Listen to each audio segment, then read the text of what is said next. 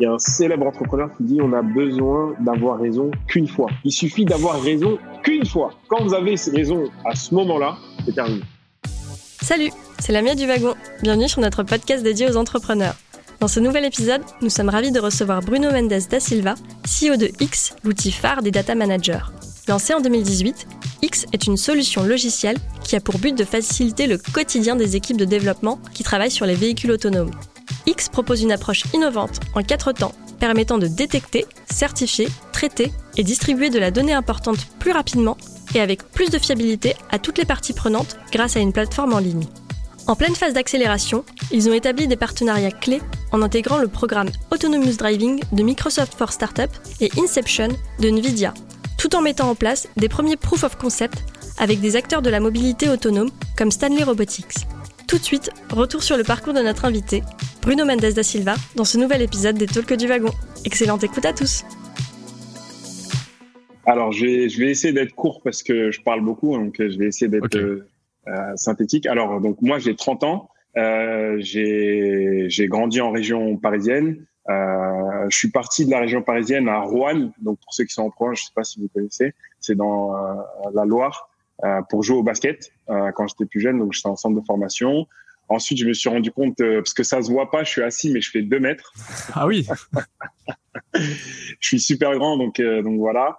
Euh, donc j'ai j'ai voulu devenir basketteur professionnel. Après, je me suis rendu compte que c'était compliqué parce que c'est pas qu'une certaine qu'une question de volonté, c'est c'est la chance, être là au bon moment, au bon endroit, etc. Donc du coup, je me suis concentré sur les études.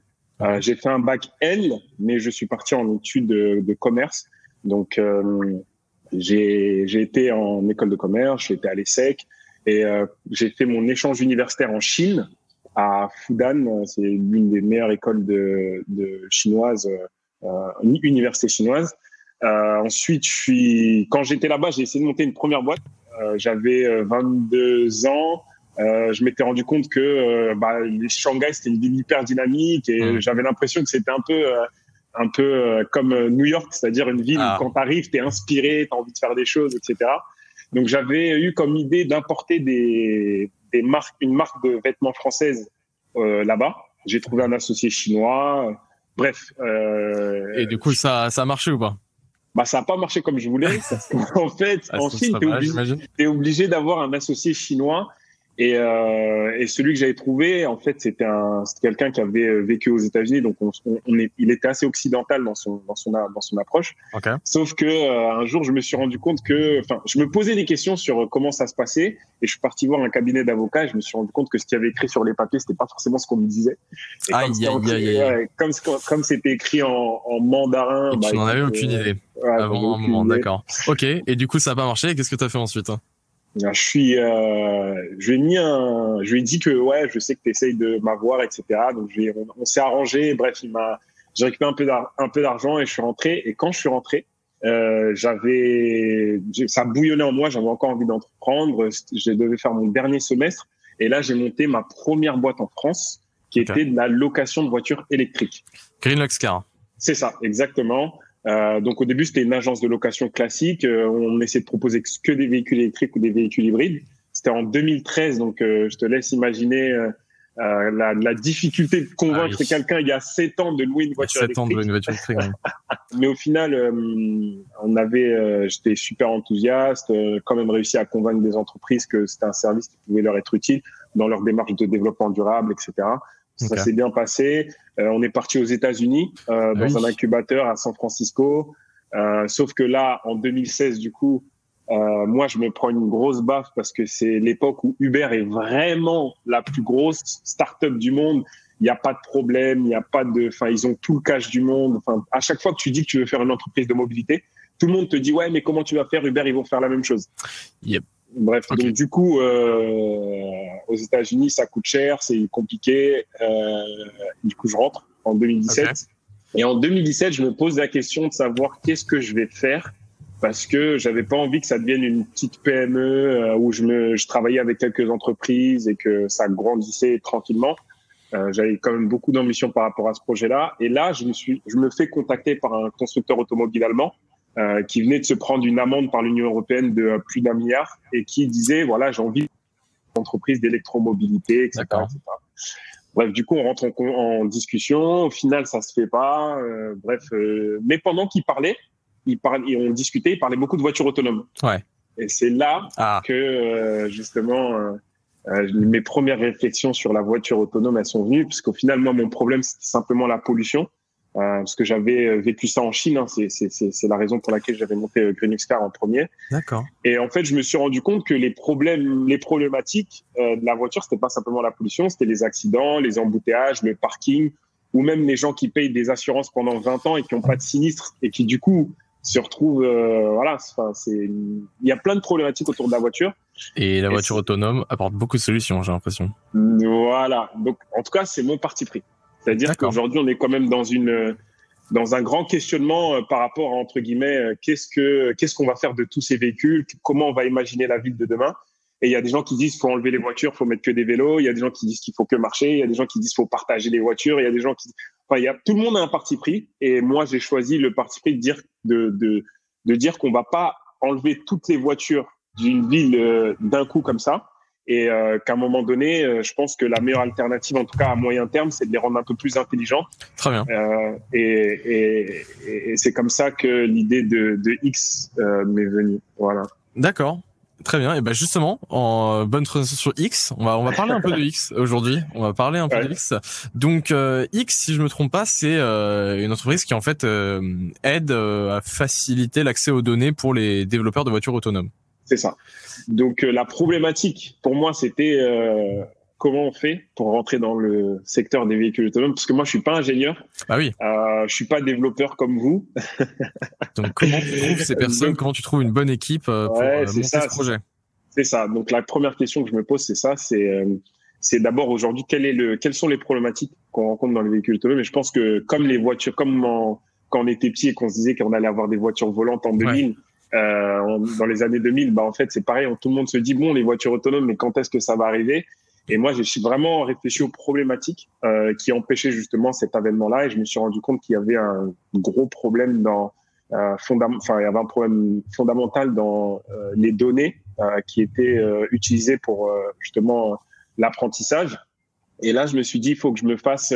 C'était aussi une manière de recréer une entreprise de manière euh, un peu plus efficace. Dans le sens où ma première boîte, enfin mon premier projet en Chine, c'était un peu comme ça. Mhm. La première boîte que j'ai créée, ça s'est bien passé, mais on va dire que j'ai beaucoup beaucoup galéré parce qu'il y a beaucoup de choses que je comprenais pas au début. Et là, je me suis dit, c'est aussi le moyen de, de m'entourer de personnes compétentes. Donc, euh, j'ai commencé par mon réseau proche. Ça, c'est un conseil que je donne à toutes les personnes qui veulent entreprendre. C'est ah c'est de commencer par son, son réseau proche euh, mais surtout des gens qui ont des compétences.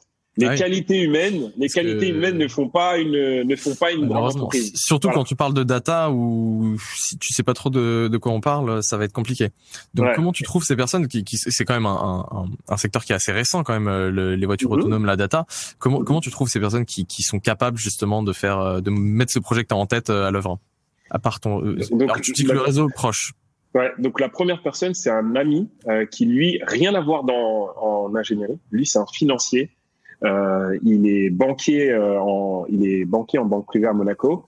Et euh, enfin, ça, c'est une réalité. Hein, quand vous allez vous avez une startup, monter une startup qui a beaucoup d'ambition, il faut absolument avoir quelqu'un euh, qui va savoir euh, compter, lever des fonds, entretenir des relations avec les investisseurs, ou faire de la gestion on va dire comptable au quotidien. Et ensuite, avec lui, on, on va pitcher le, le, projet à un fonds d'investissement qui s'appelle Elaya. Euh, Elaya, c'est l'un des meilleurs fonds de deep tech euh, français. C'est les premiers investisseurs de Criteo. Je ne sais pas si vous connaissez. Euh, et, euh, et, là, ils, ils, me disent euh, ah c'est intéressant euh, votre projet d'utiliser la blockchain pour justement. Est-ce que tu peux nous, nous, rappeler très rapidement ce que c'est la, blockchain ou alors on y, on y parlera après, je pense. Bon. Euh, je, je, vous expliquerai après. Si, euh, Explique-nous après. Je vous expliquerai après. Et donc tu pitches le projet. Voilà, je pitch le projet. Il dit c'est intéressant. Ah, malheureusement, euh, on pourra pas forcément euh, investir tout de suite parce que vous n'avez pas de produit. Vous avez ah simplement un concept, une idée, des premières idées d'utilisation, etc.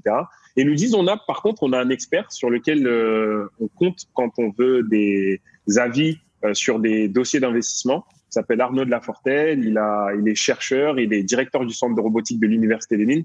Les mines, c'est l'une des meilleures écoles d'ingénieurs françaises. Et il a dit, bah, je vous le présente et vous allez voir, on va voir ce qu'il dit, quoi. Donc du coup, ils nous font l'intro, on fait un rendez-vous avec lui, ça dure quatre heures, on lui explique tout, on donne tout, et là il dit, ok, je me lance avec vous. Et là vraiment. Ah donc là c'est le moment. Et là vraiment, on passe de pendant un an, parce que là, ce que je vous ai pas dit, c'est entre le moment où je me, je, je convainc mon ami de me rejoindre et le moment où on fait le rendez-vous avec Arnaud, il se passe au moins un an. Ah oui. Et pendant pendant ces un an, euh, on essaye de chercher des profils qui pourraient euh, euh, nous rejoindre, etc. Et euh, au final, on a eu des gens qui étaient moins compétents, qui étaient beaucoup plus exigeants dans ce qu'ils voulaient, euh, comme rémunération, comme part dans la boîte, etc. Et quand on finit par l'expert de référence dans les véhicules autonomes en France qui nous rejoint, bah là, on se dit, ouf, heureusement ah, qu'on a été patient. C'est bon. Oui. Et à partir de là, euh, le projet a dû se lancer. Euh... Ouais, et à partir de là, avec Arnaud, on fait un plan de développement, donc une roadmap de développement en disant Aujourd'hui, qu'est-ce que dans, l'idée euh, de base qu'on a, euh, qu'est-ce qu'on garde, qu'est-ce qu'on garde pas, et comment on le matérialise par un premier proof of concept, c'est-à-dire euh, quelque chose, un MVP, quelque chose qu'on va pouvoir avec laquelle on va pouvoir faire une démonstration. Donc là, maintenant, du coup, je vous explique un peu. maintenant que je vous explique un peu comment ça s'est passé, je, je, je, vous explique un peu le, le, le, concept. Donc, comme je vous disais aujourd'hui, dans les véhicules autonomes, vous êtes vous devez faire euh, de l'apprentissage, donc euh, euh, du machine learning ou du deep learning pour pour pour, pour permettre à votre à votre logiciel de conduite de pouvoir conduire tout seul. Mm-hmm. Et pour ça, vous avez besoin de données. Donc, ce qu'ils font, c'est qu'ils prennent les véhicules, ils mettent des capteurs dessus. Donc, ils vont mettre des lidars. Donc, les lidars, c'est des rayons de lumière laser qui vont, comment dire, euh, scanner l'environnement de la voiture pour avoir des informations sur la distance avec la voiture est, la vitesse, etc. Enfin, j'imagine plein de tout un tas de données qui sont importantes. Ok. C'est ça. Donc euh, lidar, radar, euh, caméra, sonar, donc c'est les capteurs ultrasons. Donc plein, mhm. plein, plein, plein de capteurs qui vont générer beaucoup, beaucoup, beaucoup de données. Mhm. Et en fait, la problématique, c'était que les équipes de développement qui ont débuté, en fait, ne pensaient pas que les données allaient être aussi volumineuses. Donc, qui est dans le développement. Est-ce que tu peux nous donner justement un ordre d'idée du volume de données? Est-ce que voilà. Donc, un ordre de grandeur.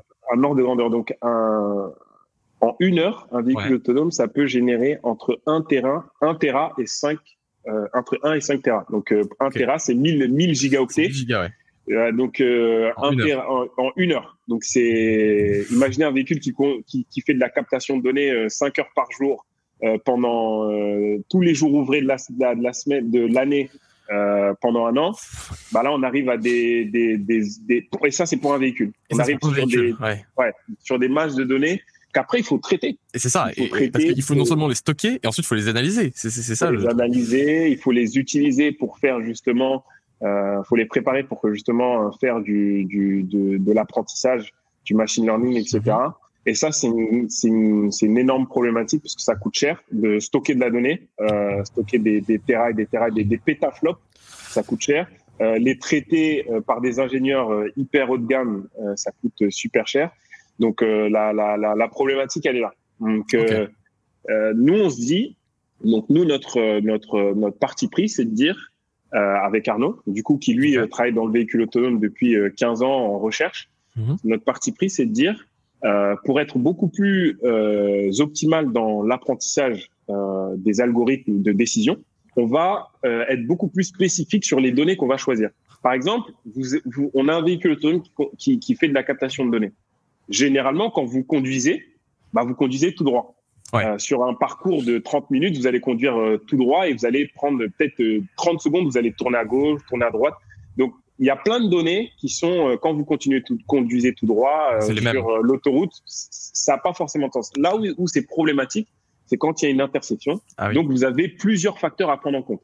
Un feu qui marche pas, un panneau de, de circulation euh, qui est effacé ou par terre. Plein de cas un, un, divers et variés un piéton qui traverse de manière inopinée, comme on aime bien le faire nous les Français, peut traverser ah n'importe comment. Et justement, en fait, la, la, la, la, la rationalité derrière ça, c'est de dire sélectionner ces moments-là, travailler sur ces moments-là, plutôt que de capter toute la donnée toute la mhm. journée Mhm. Arriver en data center, devoir regarder 5 heures de vidéo pour essayer de. à peu près les mêmes au final, d'accord. Voilà. Donc c'est vraiment travailler sur des cas spécifiques. Euh... C'est ça. Mais ce qu'on appelle nous des scénarios. Des scénarios, ok. Des scénarios. Parce qu'en fait, le, le, la, la, la vérité, c'est que le véhicule, en gros, conduire tout seul. En fait, conduire tout droit, c'est pas compliqué. Hmm. Même sans intelligence artificielle, il ah, suffit juste de dire. Euh, appuie sur la pédale avant, tiens le volant droit, c'est bon. Voilà. tu, tu, tu. Ce qui est dur, c'est quand il y a quelqu'un qui a. C'est attention quand il y a ça, fais va sur le côté. Ok, je comprends. Et, et nous, on a vu une, une anecdote. C'est un, c'est un chercheur qui faisait une démonstration à à, une, à des à, à, des à des journalistes pardon mhm. un chercheur de, de, Toyota qui faisait des démonstrations à des journalistes et qui disait donc il fait la démonstration au journaliste et le journaliste il voit des pigeons sur le bas côté et il dit au chercheur si les pigeons s'envolent la voiture elle fait quoi? Ah Et le chercheur, il a dit, je sais pas. je sais pas, il faut voir, il faut tester. Il va falloir tester, pas lui apprendre que s'il y a un pigeon qui passe devant, euh, il va falloir. Et c'est ça, la, et c'est ça la problématique, c'est qu'en fait, euh, c'est des, des, cas aussi bêtes que ça. Nous, on a une conduite, euh, en fait, quand on est un être humain, on a une conduite sociale. Comme par exemple, vous avez vous arrivez devant un feu qui fonctionne pas, vous regardez à gauche, à mmh. droite. S'il y a quelqu'un qui arrive par la droite, vous lui faites un signe, allez-y. Il y a de la courtoisie, il y a, il y a un, un, aspect assez social. Mais un véhicule autonome, vous faites comment pour faire un signe de la main quand il n'y a pas de conducteur? Toute cette logique qui nous paraît un très naturel et très inné. En fait, il va falloir lui apprendre à la voiture de, de faire pareil. Donc, il va falloir réanalyser tous ces scénarios, qu'est-ce qui se passe dans notre cerveau pour prendre des bonnes décisions. Ok. Voilà. Donc en fait, il faut le, la, la, la, ce qu'il faut faire, c'est essayer de générer le maximum de scénarios, le maximum, le maximum. Et ça, en fait, au lieu d'attendre d'analyser toutes ces données-là en data center, mhm. nous on dit, on va mettre un déclencheur dans la voiture. À chaque mois, à chaque fois que vous allez rencontrer une situation, par exemple, vous allez dire, à chaque fois que vous, voyez, vous voyez un piéton arriver par la droite, le déclencheur se met en route. Vous avez une séquence vidéo de 10, 15, 20 secondes qui se, qui se, qui se met en route, qui va euh, ensuite être envoyée euh, sur euh, nous, notre, nos serveurs à nous, disponible après, la vidéo elle va être disponible après sur le, notre dashboard. Okay. Et ce qu'on va faire, c'est qu'on va mettre ces, ces, mettre euh, les métadatas, donc les données, les données de la donnée, donc leur, ouais. voilà, ces données qui sur la blockchain. Mhm. Pourquoi la blockchain? Parce que euh, aujourd'hui, euh, on a beau, eu beaucoup de scandales hein, dans le monde automobile. Euh, comme je vous le disais dans ma première startup, euh, la problématique, c'était les, les, émissions de CO2. On nous a dit que tel véhicule émettait tel temps de CO2, mais en fait, on s'est rendu compte que c'était pas vrai. Ouais, c'était pas vrai, c'était faux. Ils avaient trafiqué, faux. je sais pas quoi. Ils avaient trafiqué, etc. Ah, c'était un scandale, ouais.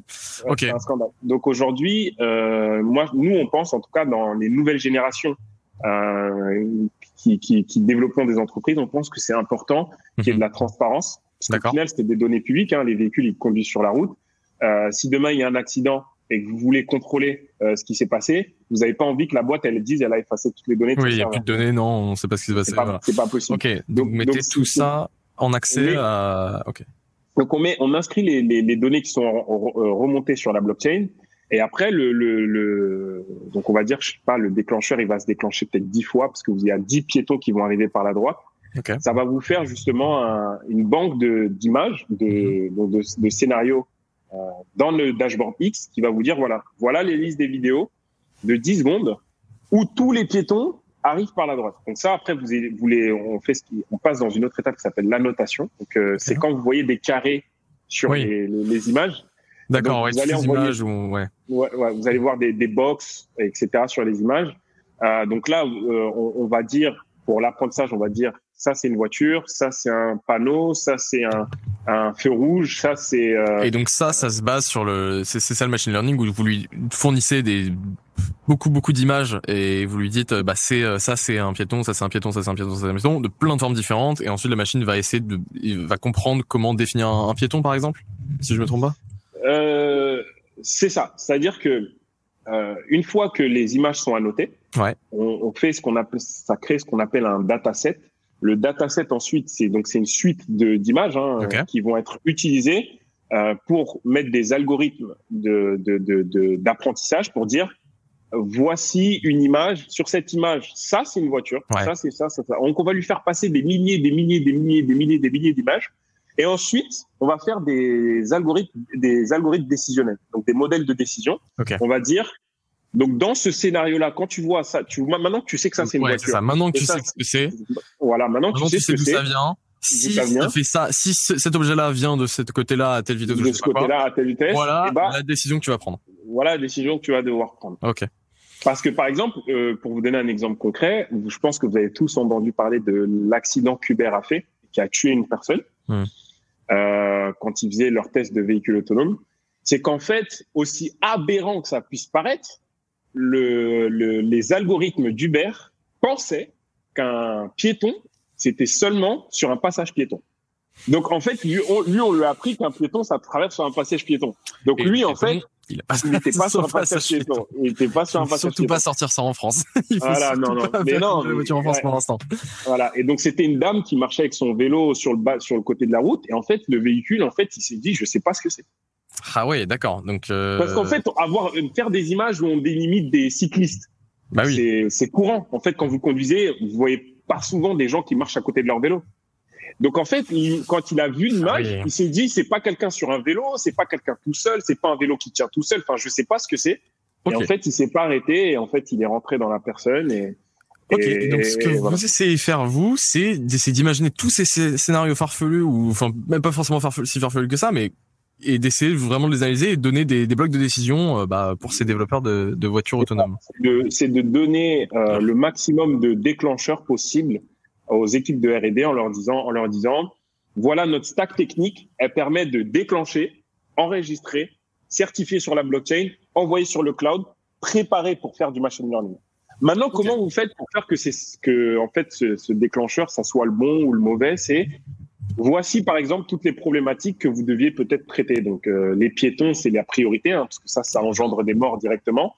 Euh, après, parce qu'il y en a d'autres, ça engendre des, des, des, infractions au code de la route, euh, etc., etc. Donc, c'est de dire, nous, on vous suggère, après, c'est vous qui développez, on vous suggère de faire tel, tel, tel déclencheur, tel déclencheur, tel déclencheur, tel déclencheur. Mais ça, après, c'est à la discrétion du développeur. D'accord. De dire, euh, euh, c'est comme par exemple quand on télécharge Word, Word nous donne des samples de euh, calendrier, de invitation en vous disant si vous avez envie de faire, un, par exemple, un, un, un texte, ben voilà, voici un exemple de texte euh, que nous on a déjà fait. Si vous voulez l'utiliser, utilisez. Sinon, faites-le vous-même. Donc c'est exactement la même chose. Donc nous on va mettre la stack technique à disposition. Mm-hmm. Eux, ils vont pouvoir l'utiliser pour faire leur déclencheur à eux. Mais nous, on peut aussi leur recommander des déclencheurs en leur disant déclencher sur telle telle situation parce qu'on pense sincèrement que c'est là où vous avez des faiblesses. Oui, parce que vous avez de toute façon l'expérience d'analyser beaucoup de scénarios et de voir un peu euh, ce qui typiquement manque. Donc euh, donc votre valeur ça va être sur d'abord la détection, euh, qu'est-ce qui quel quel type de capteur, quel type de senseur il faut mettre plus intelligemment, utiliser plus plus de scénarios euh, divers. Mhm. Ensuite, vous allez le certifier, mettre sécuriser des données en utilisant le, le système blockchain. Mhm. Je me base sur ce qui est marqué sur le site, mais j'essaie de résumer. ensuite, vous allez processe toutes les infos et les envoyer sur le cloud. Alors vous avez rajouté, vous avez rajouté en sécurité. C'est quoi les menaces par exemple qui, qui pourraient euh, pourquoi en sécurité? Qu'est-ce qu'est-ce qui peut se passer à, ce niveau-là de, de quand vous envoyez euh, ces, ces données sur le cloud? En fait, la, la, la menace, elle est aujourd'hui, elle est, elle est, euh, bah, c'est une menace assez classique de d'attaque sur les bah, sur les sur les serveurs ouais. euh, pour pouvoir pirater ces données. D'accord. Donc euh, euh, aujourd'hui, euh, eux, ils ont des systèmes fait maison où en fait, ils vont acheter des serveurs chez Nvidia ou mhm. chez euh, un autre, etc. Ils vont avoir des data centers et ils vont devoir protéger ces data centers eux-mêmes. Okay. Donc, quand on est une startup de voitures autonomes, par exemple Zoox, ouais. Aurora, qui c'est des startups qui ont levé un milliard hein, euh, pour faire de la voiture autonome quand même. Donc, ils vont avoir plein de data centers. Ils vont, ils vont euh, justement inscrire ces données-là sur ces serveurs. Maintenant, euh, ces sociétés-là, c'est pas des sociétés qui ont l'habitude de gérer de la donnée.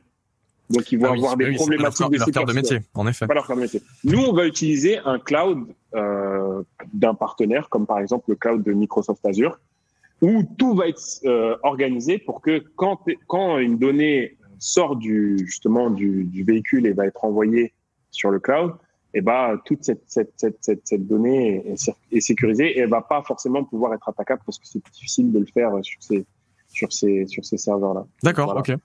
Après la deuxième chose que moi je, je pourrais rajouter, c'est de dire que nous on a aussi euh, on part aussi du principe que euh, sans collaboration la voiture autonome elle va pas arriver okay. euh, parce que euh, aujourd'hui quand on met un véhicule sur la route il faut qu'il soit en phase avec euh, les infrastructures euh, qu'on met dans la route. Ça veut dire euh, demain il va falloir des feux connectés, il va falloir des des, des, des IoT dans la route sur la sur la route pour pouvoir aider le véhicule à mieux se positionner. Oui, il faut il, va falloir un peu d'aide aux véhicules autonomes, sinon ça, voilà. il va y avoir aussi la législation, il va y avoir la législation, la ville, etc. Enfin, Il va y avoir, de, va avoir besoin de créer, créer justement un, un environnement qui un environnement de à la, voiture collaboration. Voilà, c'est ça. Et ça, nous, on, on, on pense aussi que inscrire les données sur la blockchain, ça donne confiance pour créer ces clusters de collaboration parce qu'en fait, ils vont se dire tout ce qui est fait en termes de données, c'est inscrit dans une base de données qui ne peut pas être altérée. Ouais. Donc, on pourra pas, si je suis la ville de Paris, on pourra pas mentir sur ce qui s'est passé. Oui, si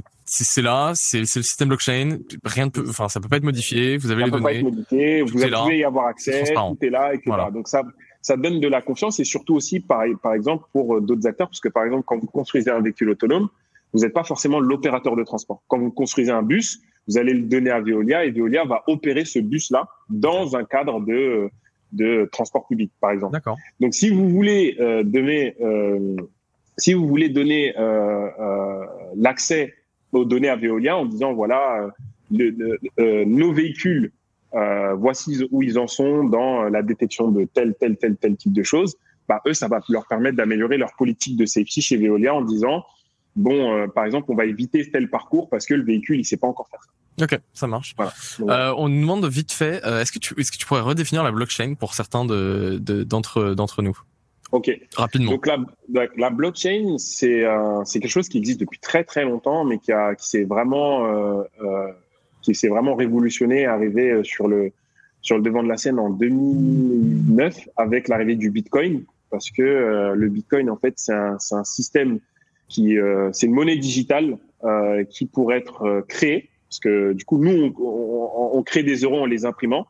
Et les bitcoins en fait on les crée en, résol en, en résolvant des, des, problèmes équations, des, des, problèmes équations des problèmes mathématiques.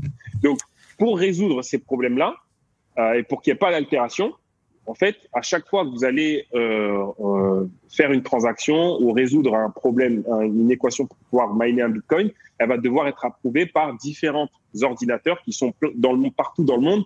Et ça, ça crée un, phénomène de décentralisation. C'est plus un, une seule entité qui décide, qui crée, etc. Donc, comme vous avez plusieurs entités dans le monde qui vont devoir valider de manière indépendante ce que vous, vous avez fait pour qu'on puisse valider cette transaction, euh, ça crée la décentralisation. Donc la blockchain, c'est principalement un système décentralisé de serveurs qui va pouvoir opérer pour quelque chose.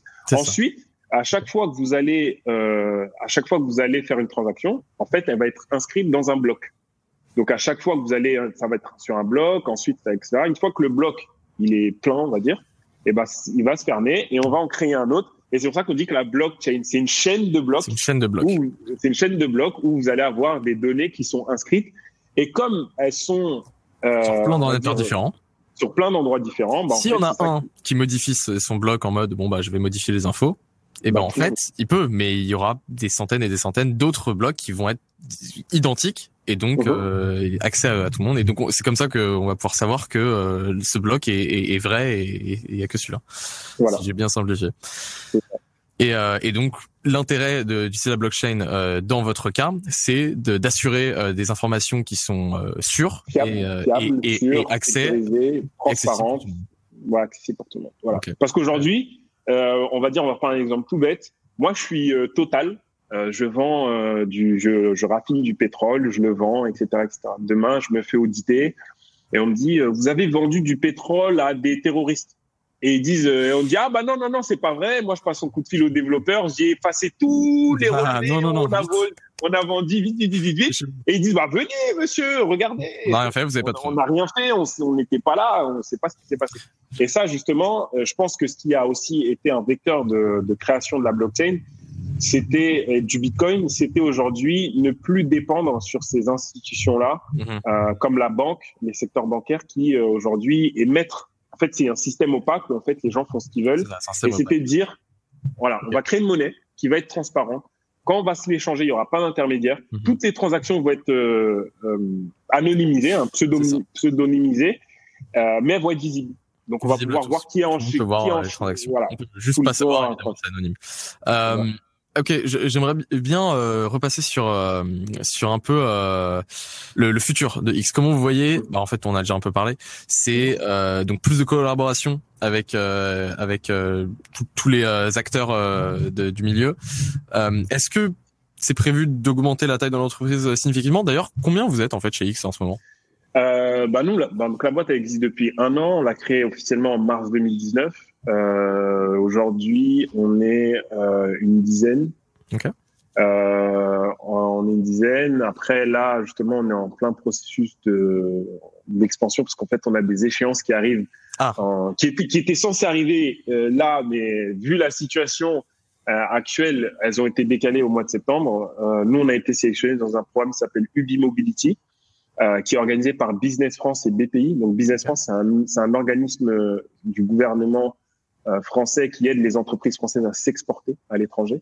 Et la BPI, c'est la Banque publique d'investissement, donc c'est celle qui aide les, les, entrepreneurs à se financer.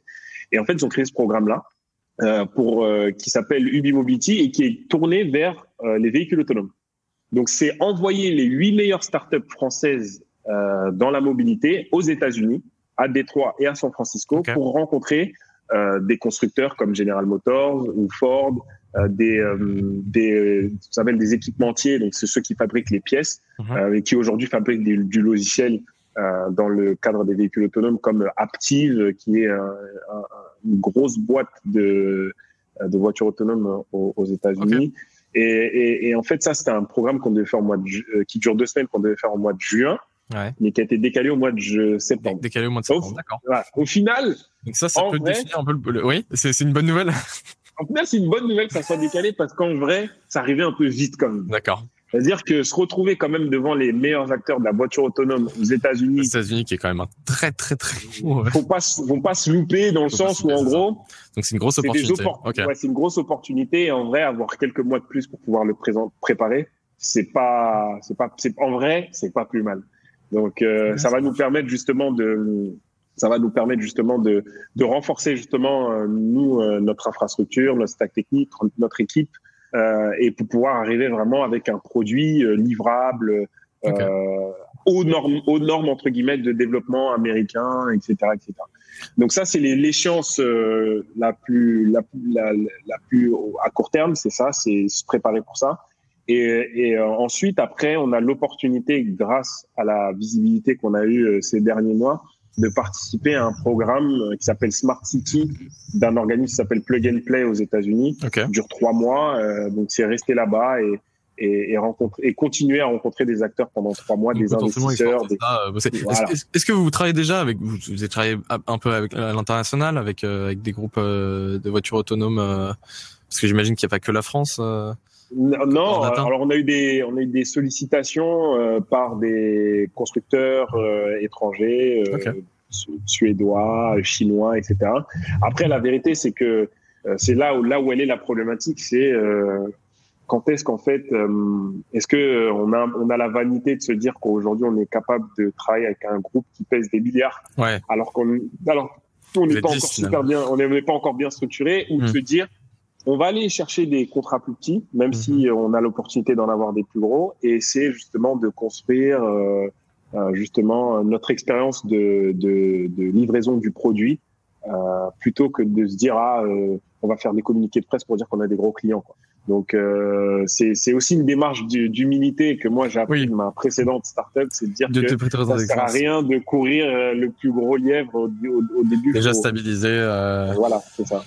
Qu'est-ce que qu'est-ce qui t'a inspiré toi euh, pour euh, entreprendre finalement et, euh, et partir dans cette aventure euh, qui est euh, lancer des entreprises? Qu'est-ce qui, te motive en fait euh, Bah moi en fait ce qui me motive c'est euh, on va dire c'est après ça vient moi c'est c'est c'est très personnel puisque ça vient de mon mon environnement euh, social hein. moi je viens d'une famille modeste je suis fils d'immigrés euh, j'ai grandi en banlieue parisienne euh, je suis pas forcément le type de personne qu'on voit euh, sur ce dans ce type de, de secteur et c'est vrai que quand on a grandi en banlieue et que et que et qu'on rêve Mhm. et qui bah on a envie on a envie d'aller au bout il y a plein d'éléments de la vie qui parfois peuvent bah, descendre des personnes et, et, les empêcher justement de de poursuivre leur euh, leur, euh, leur leur but et moi ça a été un, c'est quelque chose qui m'a toujours euh, on va dire animé c'était euh, d'atteindre mes rêves, c'est-à-dire être le premier entrepreneur dans ma famille. Ça paraît bête, hein, mais, ah bah mais, mais, mais, mais, moi, j'ai pas. Bravo.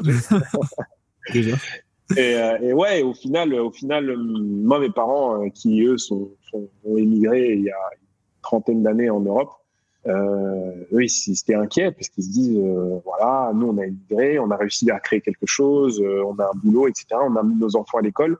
On a envie que ces, nos enfants, en fait, ils ils réussissent et ils savent très bien que l'entrepreneuriat, bah, c'est le meilleur moyen de se planter, quoi. ouais, clairement. Bah, parce que, euh, parce apparemment, faut passer par là.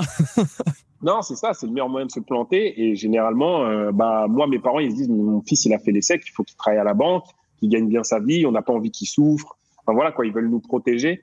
Et euh, moi, je me suis dit, euh, bah, est-ce que toute ma vie, j'ai envie de d'accomplir ça, quand même, avoir un bon boulot et rendre mes parents fiers, ou essayer de casser un peu euh, les, les barrières et, et, devenir le premier entrepreneur, on va dire, euh, dans ma famille. Et j'ai choisi la deuxième, donc c'est pas, ça n'a pas été facile, mais on va dire que c'est une inspiration moi qui, qui, qui mon inspiration elle vient de là. Donc c'est c'est vraiment et, et, ça. Euh, et, ça me fait penser euh, j'ai vu euh, que tu étais euh, fondateur aussi de d'une compagnie qui s'appelle Demos Capital si je, ne me trompe pas. Alors justement vous en fait vous participez à la création de start-up et et, et d'une façon ou d'une autre. Qu'est-ce que qu'est-ce que vous cherchez dans les start-up quand vous quand vous décidez de vous y investir? Et bah en fait cette idée là elle est venue à la fin de ma première start-up euh, moi, j'avais fait cinq ans d'entrepreneuriat dans le secteur, on va dire, de, de start-up, etc. Et je m'étais rendu compte que euh, bah, il y avait quand même pas mal de, de, de, de problématiques dans l'accompagnement des entrepreneurs, euh, surtout des entrepreneurs atypiques, etc., ou qui avaient, qui voulaient résoudre certains problèmes qui intéressaient pas forcément euh, euh les investisseurs classiques. Okay. Mais en fait, de l'autre côté, j'avais des amis euh, que j'ai gardés dans le basket qui aujourd'hui, eux, euh, cherchent à, diversifier leurs investissements et, et, avoir accès justement à, pourquoi pas, des futurs Uber, des futurs Airbnb, etc. Donc en voyant ces deux choses-là, en fait, on s'est dit pourquoi pas euh, monter une structure avec ses amis euh, sportifs euh, qui va d'un côté essayer d'accompagner les entrepreneurs et de l'autre côté permettre à des sportifs d'investir dans ces projets-là. Et moi, c'est une manière pour moi aussi de de redonner un peu de l'expérience que j'ai pu avoir. Je me dis pas qu'il faut attendre 40, que mes 40 ans, mais 50 ans pour essayer de redonner un peu sur ce que j'ai vécu. Et, euh, du coup, là, on a, on a, on a monté ça. On a, on a, on a fait un premier investissement qui a mis du temps à se mettre parce qu'on n'est pas des professionnels de l'investissement. Euh, mais là, du coup, après, on a, on s'est mis à, à chercher d'autres projets et, et, et, voilà. Donc ça, c'est, on va dire, c'est quelque chose euh, qui, qui, que je fais à côté. Euh, qui est un plaisir pour moi parce que euh, bah, rencontrer des gens, euh, les aider, participer à, à leur développement, c'est quelque chose que moi j'adore. Et en vrai, c'est un équilibre qu'il me faut aussi pour pouvoir être bien de l'autre côté quand je suis sur X parce que je peux pas non plus passer toute ma journée à penser à X, ça, etc. On devient fou, il faut avoir d'autres d'autres d'autres projets. Donc j'incite déjà tous les personnes, toutes les personnes qui pensent qu'un jour ils vont vouloir entreprendre à multiplier les projets euh, ça peut être des projets où on crée une entreprise ou des projets où on n'en crée pas. Euh, ça peut être de l'associatif, de l'associatif, du caritatif, enfin bref. Et quand on a une, euh, on a un projet, bah c'est toujours bien de garder quelque chose à côté. Ça peut être du sport, ça peut être, enfin voilà, moi je l'ai vu dans la première boîte, je me suis dit que si je mettais toute mon énergie, 100%, toutes mes heures, 100%, ça allait tout casser. Mais en fait c'est pas vrai. Il faut quand même un équilibre. Euh, donc il, il, faut se donner à fond, mais il faut se donner aussi du temps à soi. Euh, pour euh, justement garder un équilibre, sinon on n'y arrive pas. Euh, est-ce que, parce que tu, au, final, on, est plus efficace quand on a un équilibre, même même dans le projet sur lequel on bosse. Non, c'est clair, c'est clair, c'est clair. Donc, donc voilà. Après, ça, ça se dépend. Hein. Il y a des gens qui vont, qui vont dire, moi, après 19 heures, je travaille plus. Et il y a des gens qui vont dire, bah, écoutez, moi, je travaille de 6 heures du matin à 23 heures et le week-end, je fais rien. Mais il faut garder un moment pour soi. Sinon, c'est pas possible. Moi, j'ai fait des, des années où je me travaillais de 7 heures du matin à 23 heures tous les jours, du lundi au dimanche. Et j'avais l'impression d'avancer, mais en fait, je, je, je m'embrouillais plus la tête qu'autre chose. C'est après un moment donné, je savais plus où donner de la tête. Ah, c'est clair. Donc euh, non, il faut il faut vraiment se donner du temps.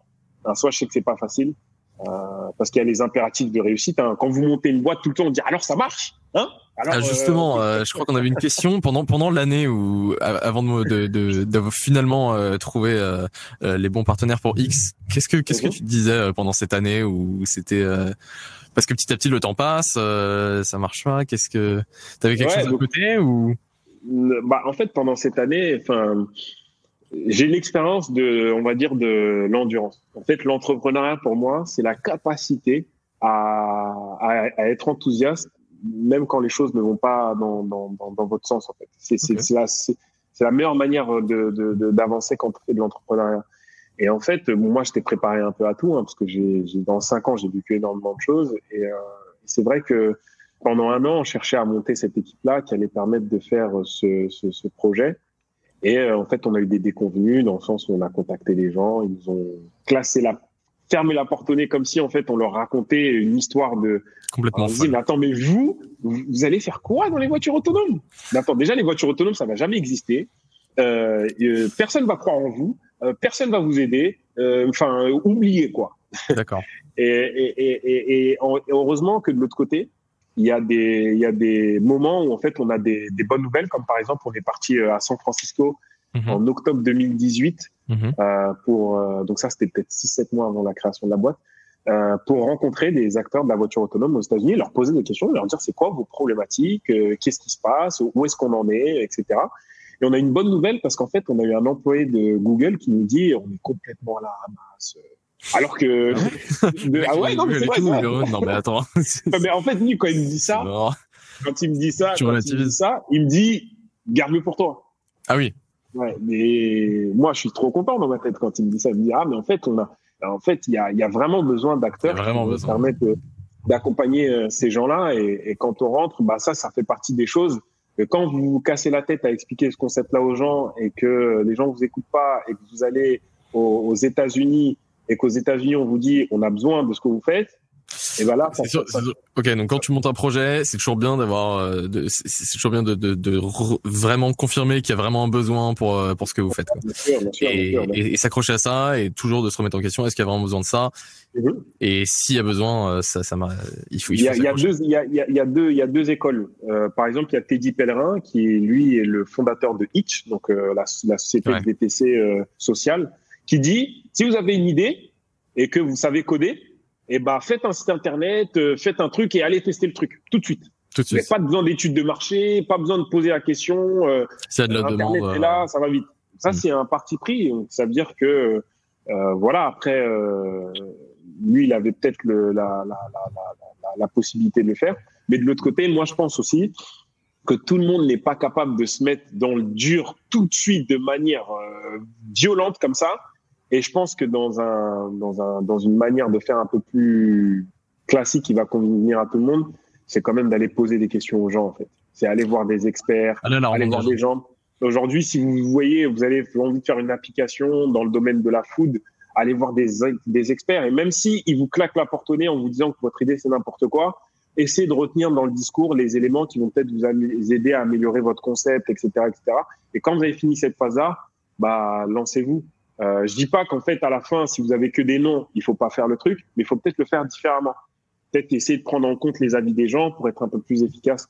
Et au final, on a besoin, il y a un célèbre entrepreneur qui dit, on a besoin d'avoir raison qu'une fois. Il suffit d'avoir raison qu'une fois. Quand vous avez, ça marche. quand vous avez raison à ce moment-là, c'est terminé.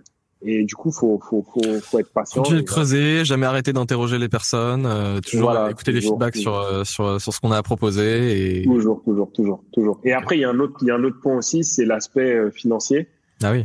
C'est euh, on est quand même dans un monde assez un monde capitaliste où bah, si vous n'avez pas l'argent, c'est compliqué. Hein. même s'il y a des choses, il y a des outils aujourd'hui qui sont gratuits ou freemium ou par exemple des aides ou etc Mhm. Il faut quand même avoir conscience du fait que quand on a envie de construire quelque chose de bien, il faut euh, mettre les moyens. Mhm. Et pour ça, euh, bah, il faut être euh, prêt de, il faut essayer de se rapprocher au maximum de qu'est-ce que c'est, qu'est-ce que sont, quelles sont les attentes d'un potentiel investisseur. Et ça, c'est quelque chose que les gens, ils ont du mal. Ils disent, je vais faire mon produit, je vais essayer, et après, j'irai voir l'investisseur. Sauf que quand on a voir l'investisseur, en fait, on n'a pas forcément conscience des attentes que lui, il a. Donc, si vous êtes aujourd'hui, vous êtes, vous êtes, euh, vous qui faites du développement, vous avez beaucoup plus de ressources que quelqu'un qui fait du commercial, mhm. parce que euh, faire bah, vous pouvez, voilà, vous pouvez aller beaucoup plus vite dans, en termes d'innovation, vous pouvez aller beaucoup plus vite. Et là, peut-être ou peut-être votre formation, votre formation, elle est peut-être, elle va peut-être pas sur ce côté-là. C'est aussi comprendre les attentes clients, investisseurs, parties prenantes, partenaires, enfin, etc., etc. Et ça, c'est à vous de faire le travail en dehors de votre formation. Ah Donc, euh, je sais que euh, développer, c'est beaucoup se documenter euh, pour essayer de comprendre les évolutions de chaque langage, etc., avec des frameworks, de s'il y a des nouvelles itérations à chaque fois, etc. Mais de l'autre côté, il faut aussi se réserver du temps euh, pour comprendre aujourd'hui qu'est-ce que c'est qu'un marché, qu'est-ce que c'est qu'un client, qu'est-ce que c'est qu'un investisseur, quelles sont les attentes, pourquoi, etc. Et même si demain vous trouvez un, un associé qui va couvrir toutes ces questions-là, mm-hmm. bah pour pouvoir le challenger ou comprendre ce qu'il dit, il faut quand même avoir des connaissances. Avoir une idée de ce qu'on d'accord. Ok, génial. Je crois que, écoute, oh, ça fait 48 minutes, on a un peu dépassé. Je ne sais pas s'il y a encore des gens qui, euh, qui ont des questions. Alors il y a Hamza qui posait la question comment générer mentalement la première phase, gérer mentalement la première phase d'un projet plus ou moins longue et pendant laquelle on ne peut pas ah bah. générer d'argent? C'est un peu la, la. On a commencé à en parler. Ouais. On a commencé d'en parler, mais bah moi je vais je vais revenir à ce que j'ai dit. Euh, euh, je vais dire au début, c'est votre entourage. En fait, euh, que ce soit les personnes compétentes de votre entourage ou les personnes qui peuvent vous soutenir financièrement. Je sais que c'est un gros tabou l'argent quand même en France. On a mmh. du mal à demander à son oncle, à sa tante, à son ami de voilà, j'ai un projet, est-ce que tu peux m'aider euh, Est-ce que tu peux investir dans mon projet? Enfin, les gens, ils sont très, très, très frileux parce qu'il y a une question de fierté, une question de et si je marche, ça marche pas, est-ce qu'il va m'en vouloir d'avoir euh, potentiellement perdu son argent, etc., etc.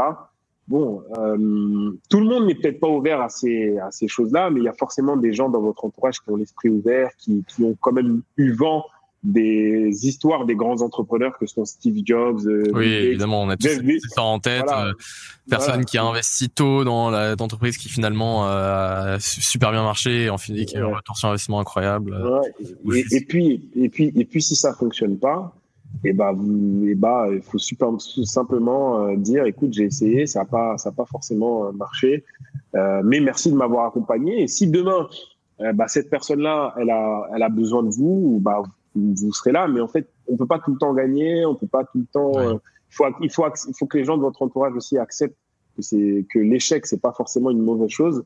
mais c'est aussi un vecteur de, de pour grandir et, et, et, et voilà quoi. Ok. Très bien. Ah bah attends, on a des questions. Euh...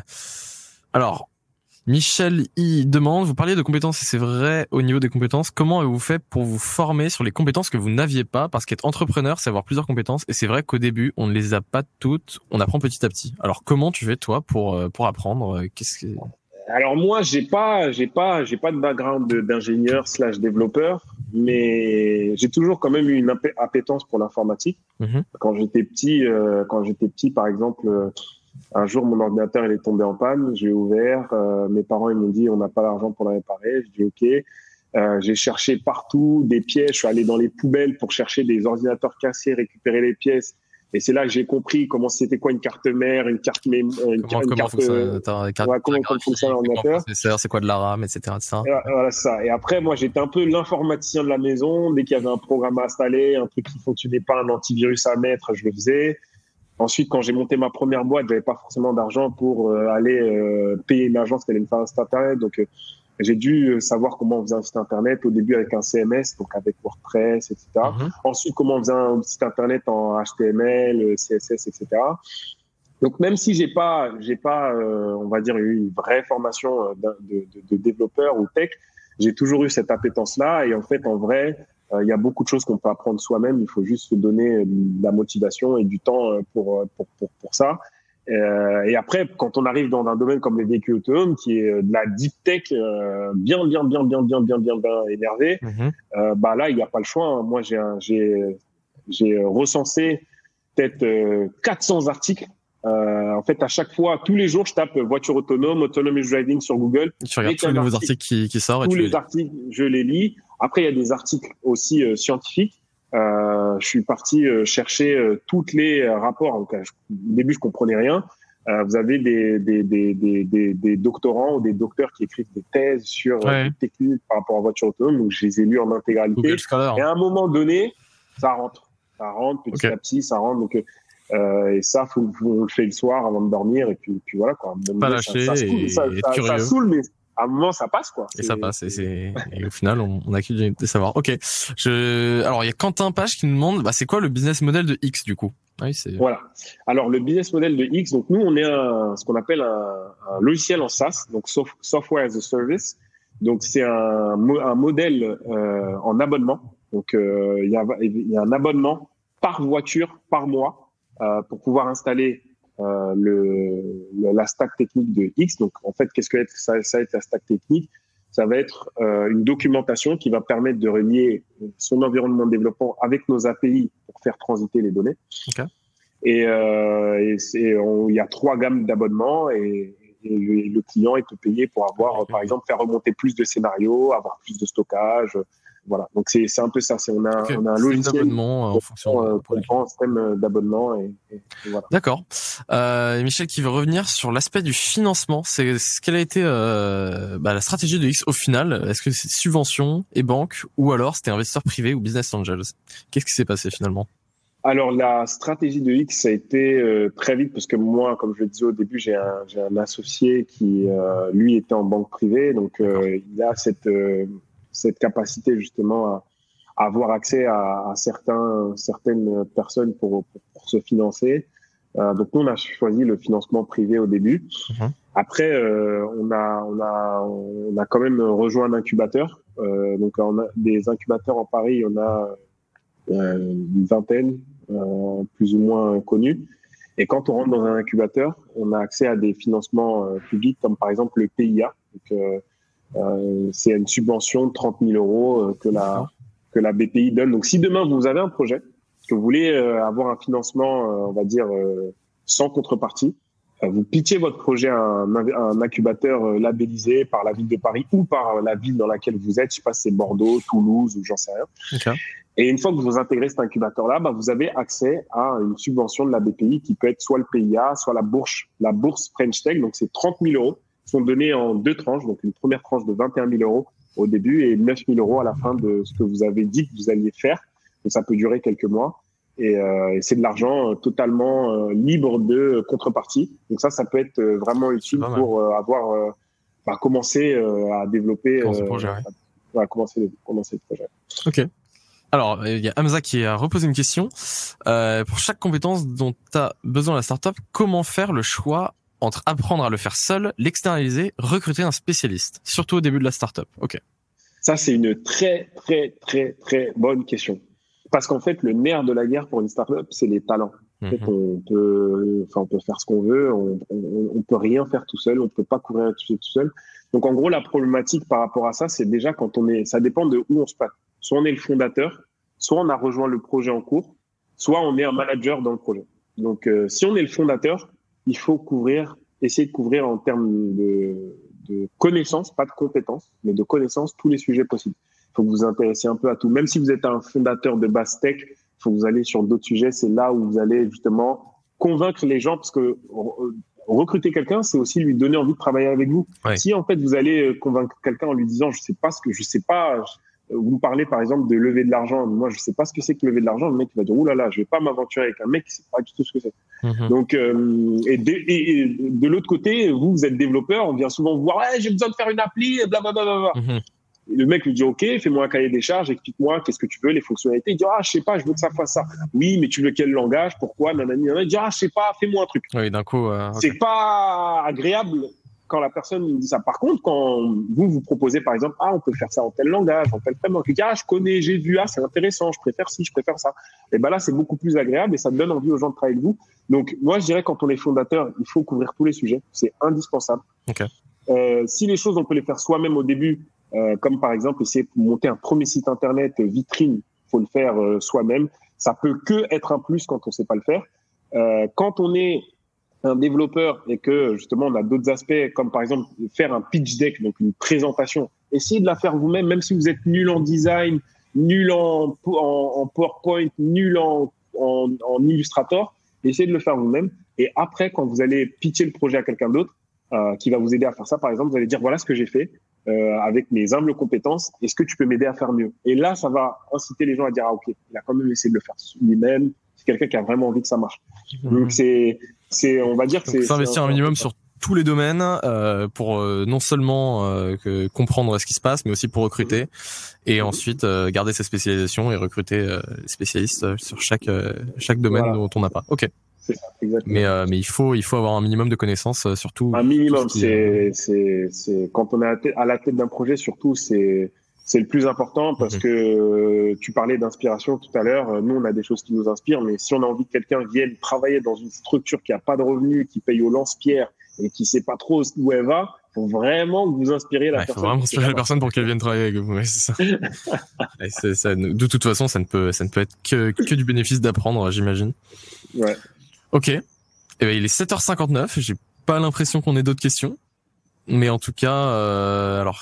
Bah, je vais, je vais laisser mon, mon adresse email. Je vais laisser mon adresse email dans, dans les commentaires. Euh, S'il y en a qui veulent m'écrire parce qu'ils ont des questions, euh, sur par exemple euh, bah, nous techniquement qu'est-ce qu'on utilise en front en back euh, je vous, je, vous, je vous invite à aller regarder un site internet qui s'appelle stackshare.io c'est toutes les entreprises la, la, majeure partie des grandes entreprises elles recensent toutes les les, les, les, les, les outils les frameworks qu'ils utilisent donc en Kubernetes en Kubernetes en, en, en, en framework, en etc., etc. Donc vous pouvez voir par exemple Airbnb j'utilise quoi, euh, euh, Uber utilise quoi, etc. etc. ça s'appelle Stackshare. Stackshare, très bien. Merci Bruno. Merci à tous euh, d'avoir été présents et nombreux pendant ce talk euh, avec euh, avec nous. merci Bruno surtout de nous avoir accordé de ton temps. On a été vraiment ravis d'en savoir plus sur toi, d'avoir tes conseils. et bravo Julien. Merci pour tes questions hyper pertinentes merci. et cette bah, merci à Bruno, c'était euh, c'était un plaisir, c'est super intéressant. Euh, J'ai envie, envie d'en apprendre beaucoup plus. Euh, ouais, je... je... sais pas si tu as des derniers mots pour la fin. Non, bah écoutez, je voulais vous remercier de m'avoir euh, bah, accueilli et donné l'opportunité de, bah, parler un peu de mon parcours et surtout de X. Ça fait euh, des personnes en plus qui, qui savent ce que c'est et ça c'est très bien. Euh, merci à tous ceux qui nous ont écoutés. Euh, si vous avez des questions, n'hésitez pas. Moi, je suis, là si, si vous avez envie de, de discuter. Et puis voilà. C'est fini pour aujourd'hui. J'espère que cet épisode vous a plu. Si l'univers de la tech vous intéresse et que vous souhaitez participer à nos prochains événements, rendez-vous sur la page Eventbrite du Wagon Paris. Vous y découvrirez les dates de nos prochains talks d'entrepreneurs, ainsi que tous les ateliers d'introduction au développement web et à la data science que l'on organise régulièrement sur notre campus. À très bientôt!